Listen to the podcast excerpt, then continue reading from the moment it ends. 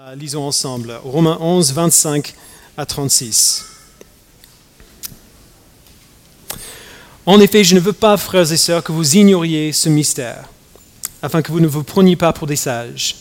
Une partie d'Israël est tombée dans l'endurcissement jusqu'à ce que l'ensemble des non-juifs soit entré.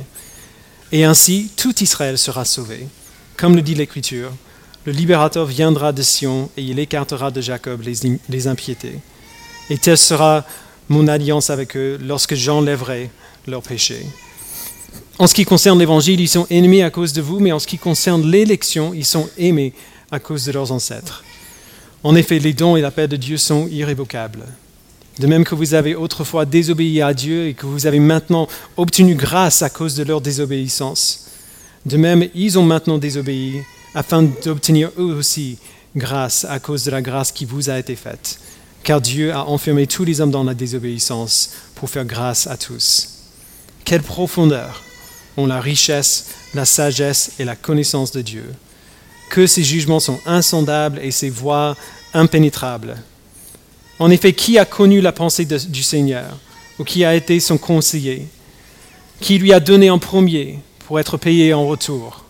C'est de lui, par lui et pour lui que sont toutes choses. À lui la gloire dans tous les siècles. Amen. Euh, je me souviens, euh, quand j'étais petit, la première fois où euh, ma famille et moi, on est allés au Grand Canyon. J'ai grandi aux États-Unis. on déménageait de l'Oklahoma dans le sud, au centre, à Washington dans le nord-ouest, et on a fait tout le trajet en voiture. Ma mère était enceinte de 8 mois. J'avais 10 ans, 10 ans à l'époque, 9 ans. Et, et on a fait toute cette route en voiture. Euh, c'était au mois de mars, euh, autour de là. C'était quand même euh, long. Et mon papa voulait faire un petit virage pour, pour qu'on voit le, Grand Canyon en route, parce que c'était pas tout à fait en route, mais un petit peu quand même. bah, j'avais vu des photos. tout le monde a vu des photos du, Grand Canyon. Les photos, on, regarde ça, on dit waouh, c'est joli. Waouh, pas mal et puis on n'y pense pas, on n'y pense plus grand chose. Euh, et donc c'était, avec, avec ça en tête que euh, j'étais quand on a garé la voiture et quand on a quand on a quand on a quand on s'est arrêté, ma mère est sortie vite pour, pour prendre l'air frais. En fait, il y avait de la neige par terre, il faisait encore froid, donc elle, elle, se sentait vraiment pas bien, donc elle est sortie comme ça. Nous, on prenait notre temps et mon papa dit allez, allez, allez, c'est super, vous allez voir, vous allez voir mon, mon petit frère. Euh, on est sorti, on est allé, euh, il y a, un, petit endroit où on peut aller au bord pour voir le tout. Et j'oublierai jamais ce que ça m'a fait. Parce que j'avais déjà, genre, c'était pas différent de la photo que j'avais vue. C'était une photo prise de la même perspective, du même angle et tout ça. Mais le fait de se tenir là et d'avoir tout devant les yeux, de, de regarder en bas et voir la distance qu'il y avait entre moi et le sol en bas, il y avait un moment où, j'ai euh, presque pris peur, alors qu'il y a un mur euh, qui est là. Euh, on, est tellement impressionné par la chose, même si on savait tout à fait ce à quoi il fallait s'attendre, tellement impressionné par, par, l'image qui est devant nos yeux, qu'on n'en revenait pas. Pour la première fois, en fait, je dis, ah d'accord, c'est pour ça que les gens en parlent. D'accord, j'ai compris. Romains 11, la fin de Romains 11 en particulier est un peu comme ça. Euh, je ne ferai certainement pas justice à la révélation extraordinaire qui nous est donnée ici, euh, parce que j'essaie toujours de la saisir moi-même, et je pense que ce sera le cas pour toute l'éternité, euh, mais même une compréhension partielle de ce plan incroyable de Dieu suffit pour nous pousser à l'adoration, euh, comme on l'a lu. Mais, d'abord, ça fait deux semaines depuis qu'on est dans Romain, on était au week-end d'église euh, la semaine dernière, donc rappelons-nous un petit peu de ce qu'on a vu la dernière fois. Euh, cette église à Rome, à laquelle Paul écrit, est remplie de chrétiens juifs et non juifs, et c'est pour ça qu'il décrit des choses comme il les fait depuis le début. Romains 1 à 8, il fait des allers-retours constants entre, entre des, euh, des, euh, des compréhensions euh, de, de, de, la loi, des compréhensions de, ce, ce, que Dieu attend de son peuple qui viennent de, la culture juive, de la loi de Moïse, ou alors de la culture païenne. il parle constamment, un, peu en aller-retour à, des juifs et à des non-juifs qui sont dans cette église-là, pour les faire comprendre à eux, tous, à eux tous ce que Dieu est en train de se passer ces chrétiens juifs et non juifs essaient de voir ensemble et savoir comment vivre ensemble en tant que chrétiens, bien qu'ils viennent des cultures bien différentes.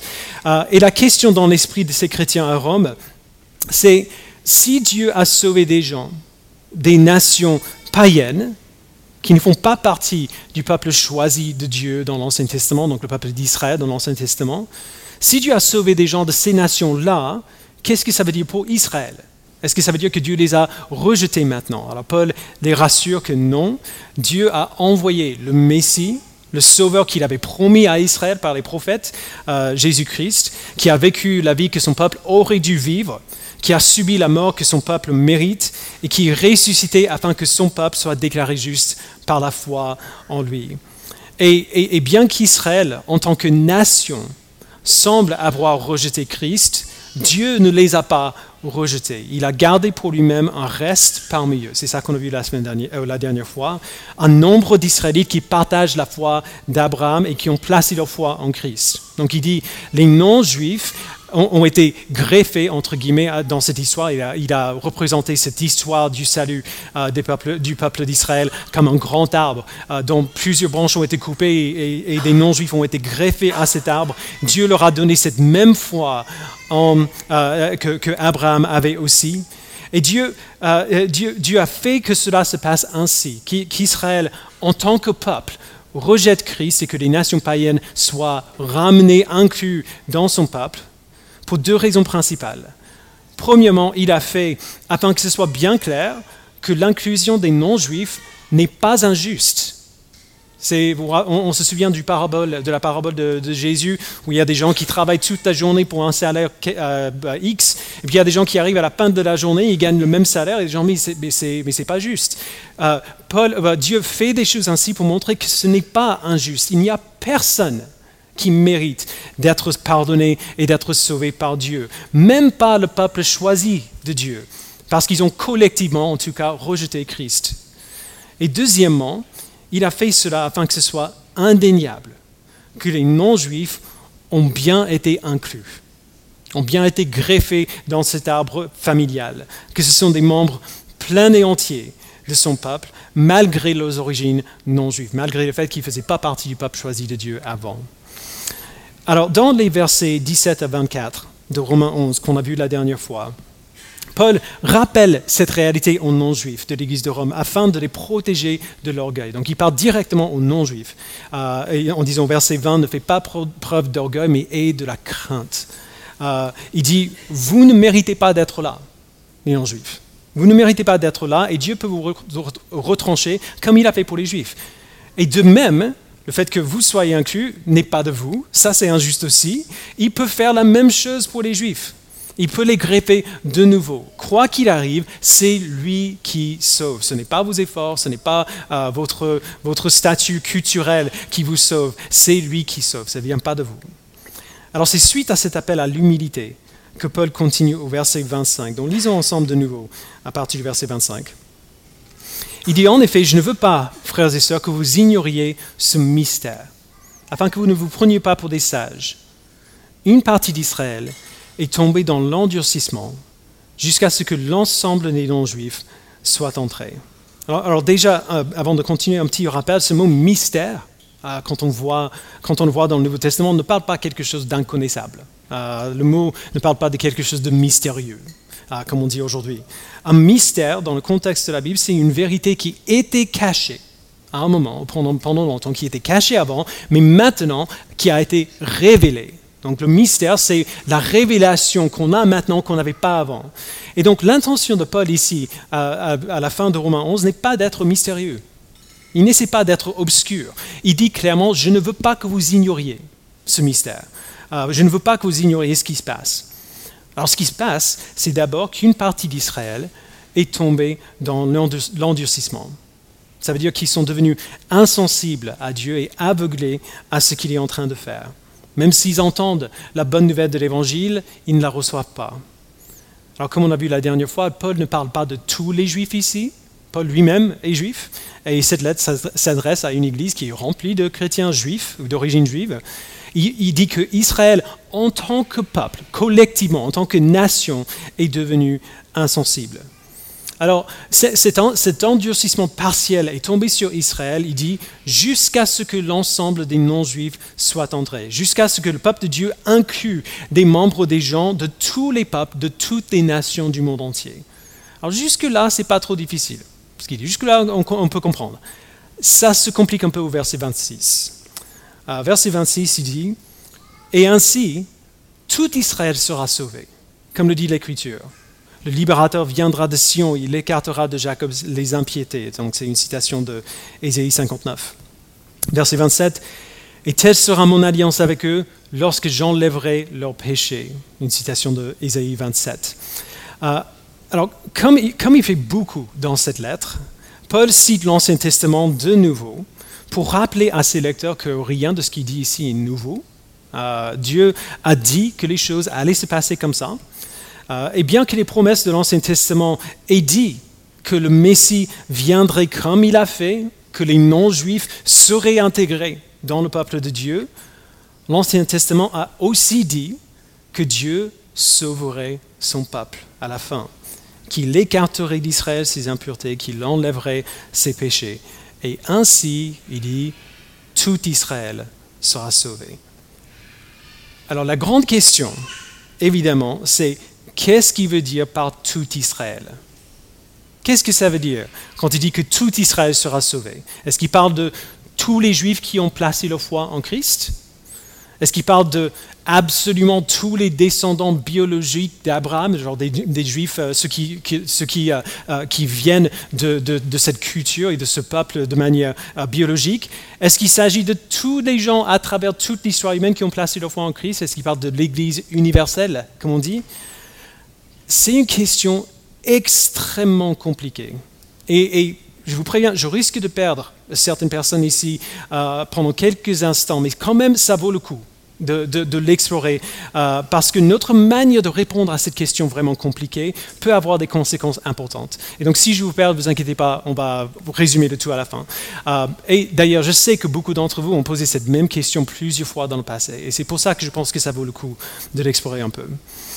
Certains chrétiens ont une vision de cette promesse, la promesse que tout Israël sera sauvé, qui, qui divinise presque les Juifs. Euh, ces chrétiens qui ont cette vision deviennent souvent fascinés par des rites et, les rituels juifs de l'Ancien Testament, au point où ils se sentent plus chrétiens, entre guillemets, s'ils l'étudient ou s'ils y participent. Quand, quand j'étais jeune, il y avait un homme dans notre, dans notre église qui apportait souvent avec lui. Alors c'est une église qui, euh, ça bougeait beaucoup, il y avait beaucoup de choses qui passaient dans tous les sens. Euh, euh, il apportait avec lui cet homme une corne de bélier qu'il avait acheté en Israël. C'était le type de corne, en tout cas, c'est ce qu'il disait à chaque fois, que les Hébreux ont sonné quand Dieu a fait tomber les murs de, Jéricho. Il portait une écharpe avec des franges au bout, avec des lettres en hébreu brodées dessus, et quand il portait l'écharpe et il soufflait dans la corne, l'église explosait. C'était la fête. Il criait, il dansait, il courait dans la salle. Il faisait genre, il faisait genre comme, euh, euh, comme s'ils étaient euh, dans, une course. Il faisait la fête comme si maintenant qu'on avait fait ça, maintenant qu'on avait soufflé dans la corne et fait qui fait, maintenant on est des chrétiens légitimes. Maintenant, Dieu est vraiment là. Les chrétiens peuvent aussi, euh, devenir très militants au sujet de la vie géopolitique en, Israël aujourd'hui. Souvent, ils pensent que lorsque Israël est enfin devenu une nation reconnue euh, en 1948, que c'était ça le début de l'accomplissement de la promesse de Dieu à Abraham que Dieu lui donnerait un pays. Alors euh, pour ces gens-là, les enjeux de la vie politique d'Israël aujourd'hui sont énormes. Il pense que c'est la responsabilité des chrétiens de protéger Israël afin d'assurer l'accomplissement des promesses de Dieu. je ne suis pas d'accord. Euh, je pense qu'on devrait chercher le bien d'Israël parce qu'il y a des gens qui y habitent. Des gens qui sont créés à l'image de Dieu. On devrait chercher leur bien comme on devrait chercher les biens de tous, euh, mais, non pas parce que Dieu a besoin de notre aide pour accomplir ses promesses. En tout cas, ce genre de pensée produit toujours, ou presque toujours, un résultat malheureux. Et c'est que nous voyons Israël comme autre, comme à part. Euh, euh, comme si Dieu avait un plan pour, le peuple d'Israël qui n'a pas pour le reste de l'humanité. Il a, euh, comme s'il a, il a un plan de salut pour nous, c'est le salut par la foi en Christ, et un plan totalement séparé pour eux, qui, qui inclut peut-être Christ, mais qui dépend quand même de plein d'autres choses aussi. Alors, ça c'est un extrême dans lequel on peut tomber. L'autre extrême, ou l'autre direction dans laquelle on pourrait se pencher, ce serait d'imaginer que par tout Israël, Paul ne parle pas du peuple, d'un peuple ethnique ou d'une nation du tout, mais plutôt d'un Israël spirituel, euh, composé de tous ceux qui ont la foi en Christ. après tout, on a lu euh, au chapitre 9, euh, verset 6, ceux qui sont issus d'Israël, donc descendants biologiques d'Abraham, ne sont pas tous Israël. Et au chapitre 10, on a vu que les non-juifs qui ont placé leur foi en Christ ont été ramenés dans l'arbre généalogique d'Israël pour qu'on fasse ensemble euh, pour qu'on fasse euh, ensemble un même peuple spirituel. C'est dans cette direction que j'aurais naturellement tendance à me pencher, mais je dois être honnête et avouer que j'ai encore des questions ici. C'est vrai que dans le contexte plus large des chapitres 9 à 11, Paul utilise euh, le nom d'Israël pour parler d'une réalité spirituelle, pour parler du peuple de Dieu dans lequel les non-juifs sont inclus. Mais dans le contexte immédiat, de ce chapitre en particulier, à chaque fois qu'il parle d'Israël, il est clair, je trouve, que Paul parle d'Israël en tant que nation, en tant que peuple, genre le, peuple juif. On y voit l'exemple le plus clair, euh, mais, pas, mais, pas, le seul, euh, qu'on a vu la dernière fois au verset 7. Il dit Qu'en est-il donc? Ce qu'Israël recherche, il ne l'a pas obtenu, mais ceux qui ont été choisis l'ont obtenu et les autres ont été endurcis. Alors quel Israël n'a pas obtenu la justice qu'il recherchait? Ce n'était pas ceux qui ont placé leur foi en Christ, parce qu'ils ont obtenu la justice par la foi. Il s'agit des Juifs qui cherchaient à obtenir leur propre justice par la loi. Ceux qui ont été choisis ont obtenu la justice, Paul dit, mais et les autres ont été endurcis. On voit la même chose au verset 11, verset 23 et 24, verset 25, verset 28 à 32. Du coup, ça rend le verset 26 euh, qui dit que tout Israël sauvé, plus difficile à comprendre. En disant que tout Israël sera sauvé, est-ce qu'il dit, comme plusieurs croient, qu'un jour, littéralement, chaque personne juive de toute l'histoire, chaque descendant biologique d'Abraham sera sauvé? Alors, je crois que la réponse claire de la Bible est non.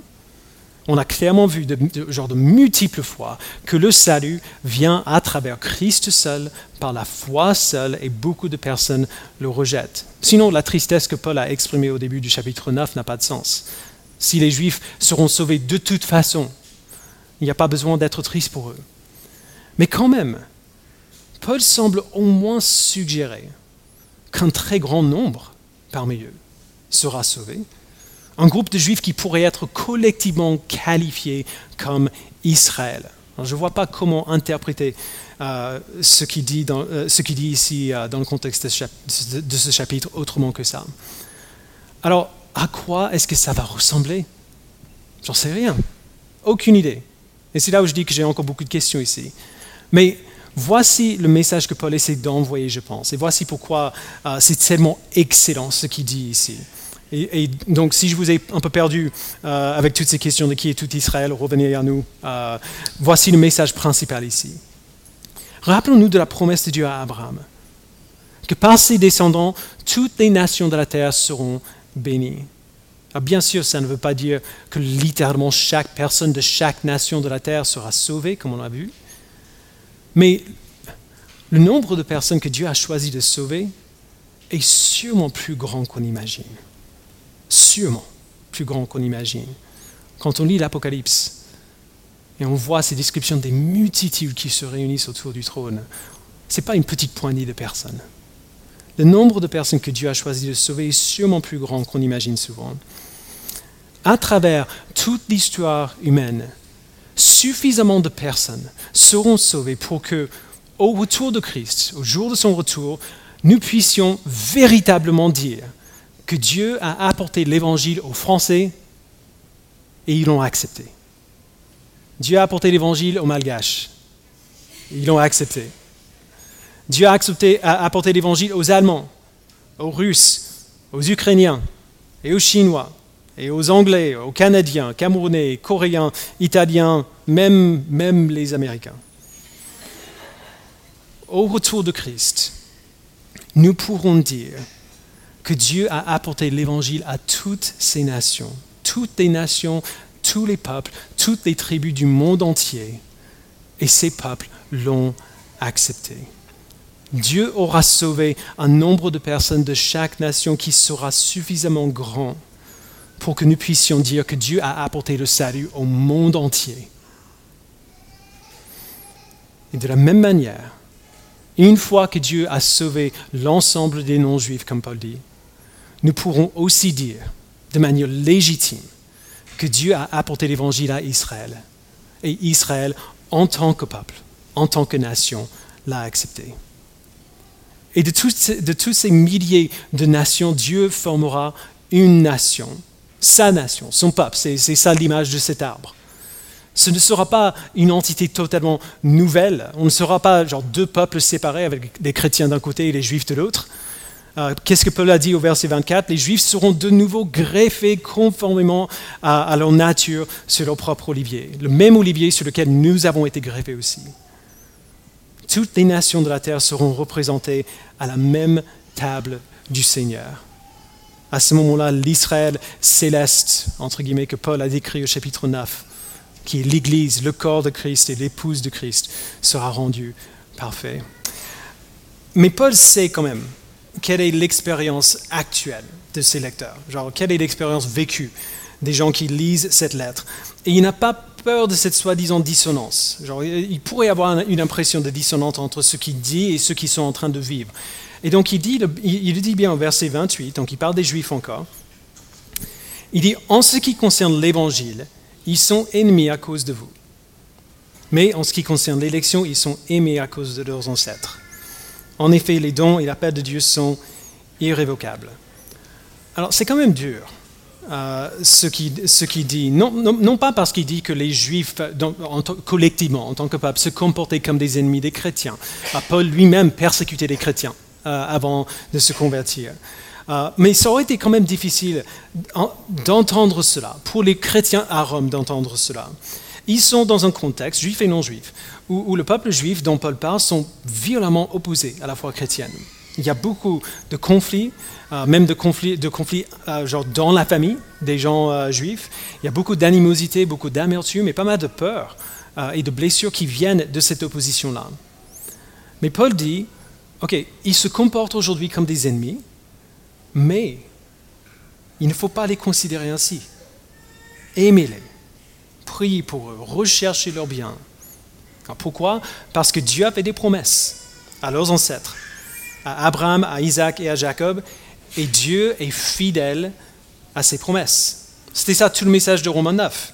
Peu importe ce que les Juifs semblent faire, Dieu est fidèle à ses promesses. Il fait ce qu'il a promis de faire.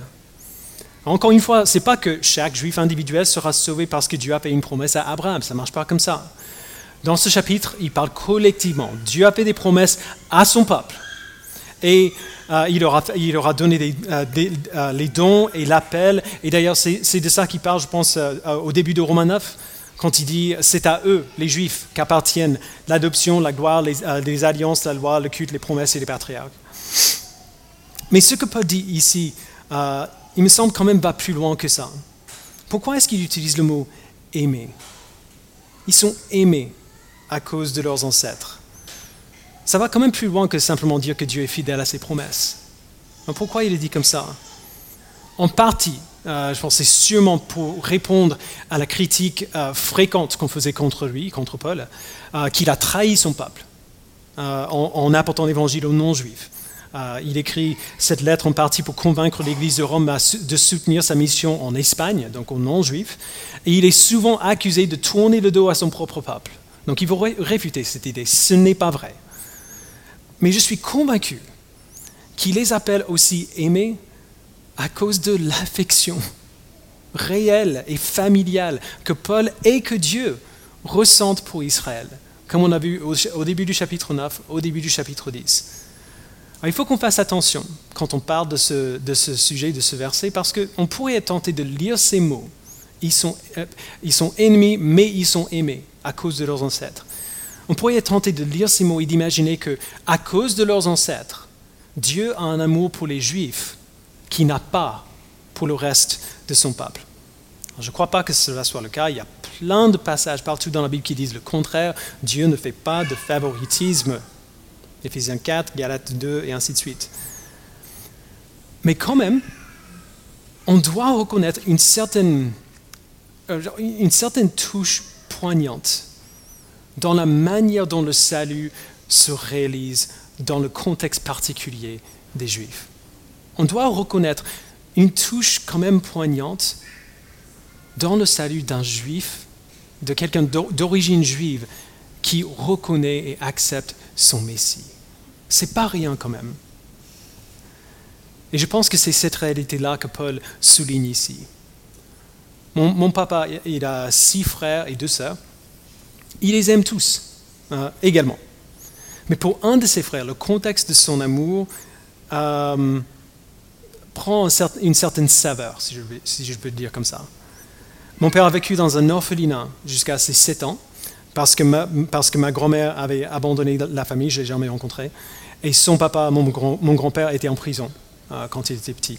Donc pendant qu'il était dans l'orphelinat, son plus jeune frère, qui s'appelle Tony, a été adopté on avait, pendant toute ma vie, on n'avait aucune information sur Tony. Euh, papa nous parlait souvent de la dernière fois qu'il a vu. Ils étaient à côté de la piscine. Tony avait 3 ans, mon papa a 5 ans.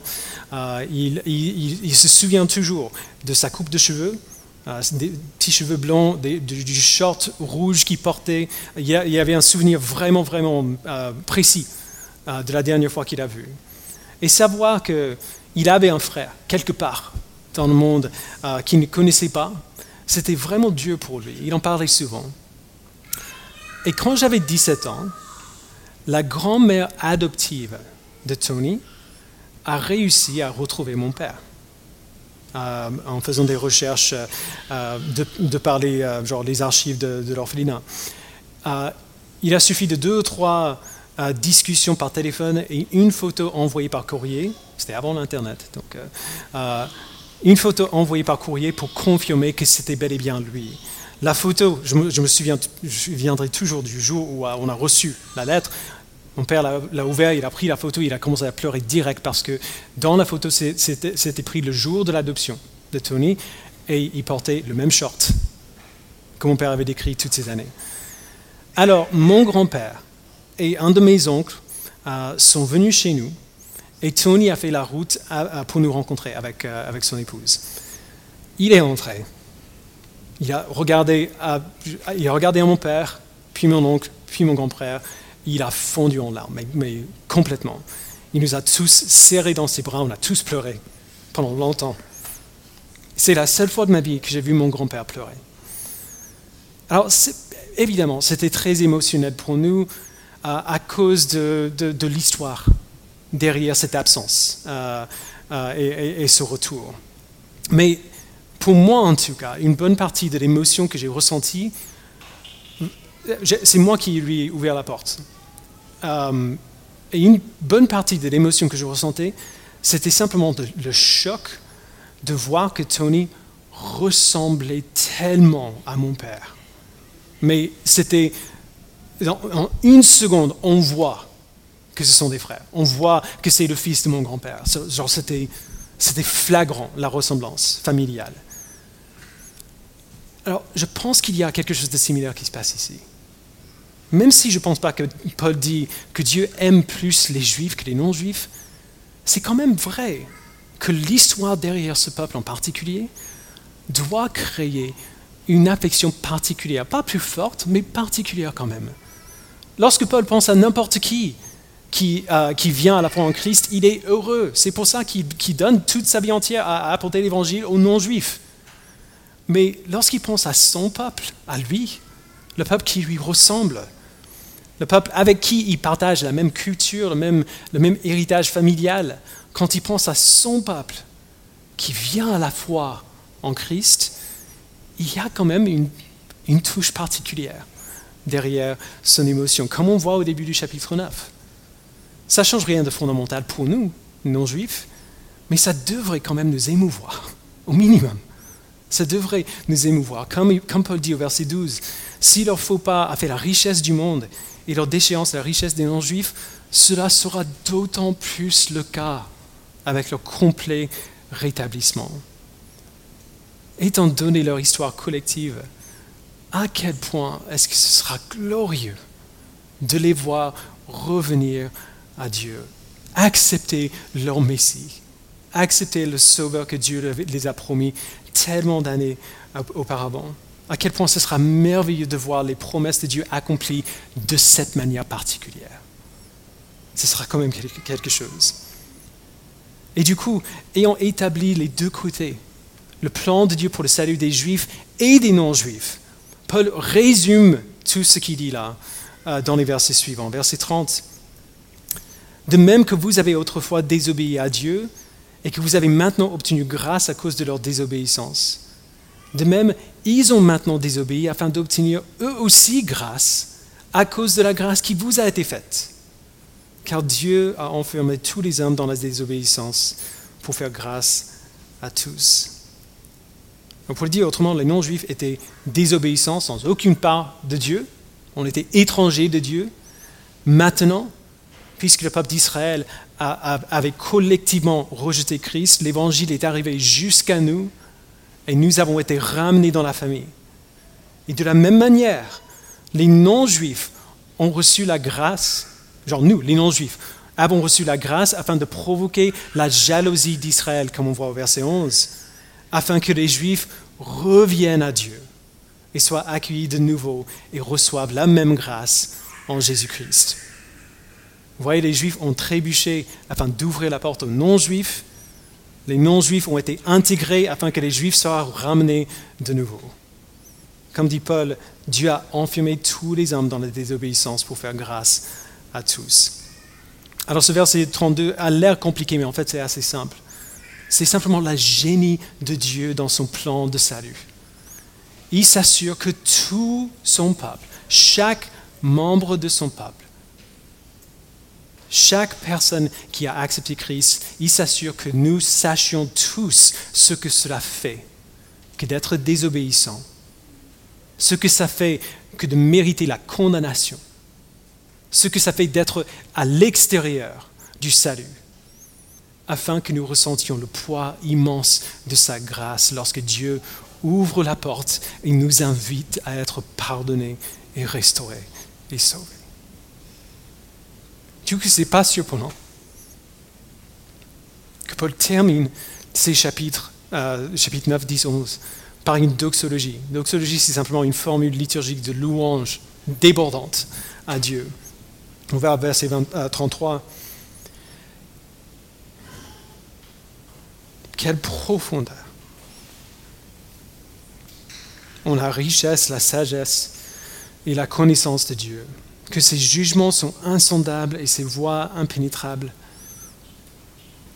En effet, qui a connu la pensée de l'Éternel? Qui a été son conseiller? Qui lui a donné le premier pour être payé en retour? C'est de lui, et par lui, et pour lui que sont toutes choses. À lui, à lui la gloire dans tous les siècles. Amen. C'est la manière parfaite, et parfaite de répondre à tout ce que Paul dit ici. Parce que l'histoire du salut expose pleinement les attributs de Dieu. Sa manière de sauver son peuple nous montre ce à quoi il ressemble. Sa sagesse et sa connaissance sont infinies. On n'aurait jamais pu deviner ses jugements ou ses voies. On ne pourrait jamais comprendre les profondeurs de son plan et on ne pourrait jamais gagner ce qu'il a fait pour nous. Ou pour le dire autrement, si vous, avez lu les chapitres 9 à 11 et après avoir lu ces chapitres, vous avez l'impression que votre cerveau a, été mis dans un mixeur, c'est bien. Genre, c'est ça l'idée. Moi non plus, je ne comprends pas euh, totalement. C'est ça l'idée. C'est lui qui est Dieu et pas nous. Nous ne pouvons pas pleinement saisir ce qu'il fait et le peu que nous arrivons à comprendre est tellement énorme et tellement inattendu que la seule réponse appropriée, c'est l'adoration. Dans son commentaire euh, de cette lettre, Tom Schreiner, Tom Schreiner écrit, il dit, Dieu a prévu l'histoire du salut de telle façon à ce que sa grâce surprenne toujours ceux qui en bénéficient. Les non-juifs ont été élus au salut alors que les juifs pensaient être les objets de sa faveur particulière. Et les juifs seront greffés de nouveau à un tel moment où les non-juifs seront tentés de s'imaginer supérieurs à Israël. En prévoyant l'histoire d'une telle manière, Dieu montre clairement que c'est lui qui mérite la gloire pour le salut de quiconque. Personne n'aurait pu prédire ce que Dieu allait faire. Même, même quand il a dit à son peuple ce qu'il allait faire, ils n'ont pas vu venir. Personne n'aurait pu deviner les nuances de son plan et c'est merveilleux comme ça. On a parlé du Grand Canyon euh, tout à l'heure. Si vous avez déjà été dans les montagnes et vu le, paysage qui s'étale devant vous, genre vous savez de quoi on parle.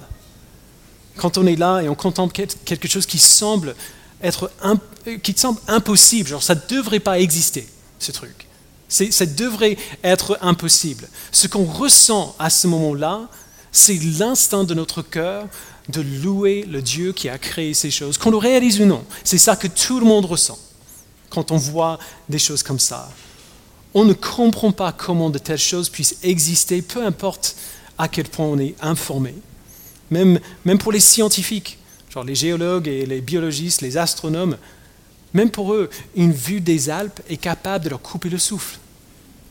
Connaître les processus de la nature n'enlève rien à sa majesté.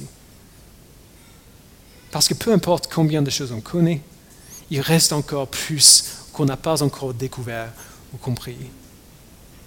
Alors ça peut être déconcertant de lire ces choses, de se sentir un peu confus ou perplexe devant ce que Dieu fait, mais ce n'est pas grave. Parce que ce n'est pas le but de Dieu. Son but n'est pas d'expliquer en détail absolument tout ce qu'il fait et pourquoi. Son but n'est pas simplement d'expliquer comment ça marche. Il veut nourrir notre adoration. Il veut qu'on ressente une gratitude qui soit à la hauteur de la grâce que nous avons reçue. Il veut qu'on soit heureux. Et, et personne n'est plus heureux que celui qui loue véritablement et qui sait pourquoi loue. Personne n'est plus heureux que celui qui contemple la vraie majesté, qui le dépasse de manière infinie. Il n'y a, il a absolument rien de meilleur. Être exposé à toutes les possibilités surprenantes et variées du plan du salut de Dieu, dans toutes ses complexités et son mystère insondable qui reste mystérieux pour nous. Ça devrait éveiller notre imagination et nous faire tomber à genoux devant le Dieu qui sauve et qui aime son peuple. C'est la seule réponse appropriée. C'est de lui, par lui et pour lui que sont toutes choses. À lui la gloire dans tous les siècles. Amen. Je vous invite à prier.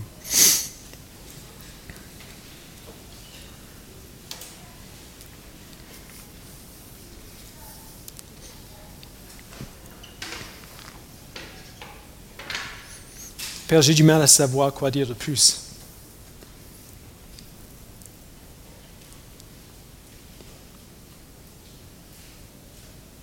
On pourrait parler pendant des heures et des heures et des heures sans jamais arriver au bout. Des attributs qui te décrivent correctement. De la sagesse infinie de ton plan. Nous avons envie d'explorer ces choses, de comprendre. Nous avons envie de voir en détail qui tu es et de pouvoir, pouvoir tout résumer de façon à, à garder ça en tête à chaque instant. Mais Père, tu sais mieux que nous. Tu sais mieux que nous de quoi nous avons besoin. Tout ce que tu nous dis dans ta parole est véritable, est vrai, est compréhensible. Mais il y a tout un tas de choses sur toi-même que tu ne dis pas. Tu nous as dit tout ce que nous avons besoin de comprendre pour venir à la foi, pour accepter Jésus-Christ comme notre Sauveur, pour te contempler dans toute ta majesté. Tu nous as dit tout ce qu'il nous fallait. Mais Père, merci qu'il reste encore une éternité devant nous, pendant laquelle nous allons te découvrir encore sans jamais arriver au bout de qui tu es. Même ton plan de salut est infiniment complexe et surprenant et majestueux. Merci Père pour euh, la vie éternelle que tu nous donnes, pendant laquelle nous pourrons explorer ces choses sans cesse et, et mieux comprendre sans cesse et toujours et quand même être surpris de qui tu es et de ce que tu fais. Quelle profondeur ont ta richesse, ta sagesse et ta connaissance, que tes jugements soient insondables et tes voies impénétrables. Personne n'a connu ta pensée, personne ne t'a conseillé, personne ne t'a donné le premier pour être payé en retour, parce que c'est de lui de toi et par toi et pour toi que sont toutes choses. À toi la gloire dans tous les siècles. Amen.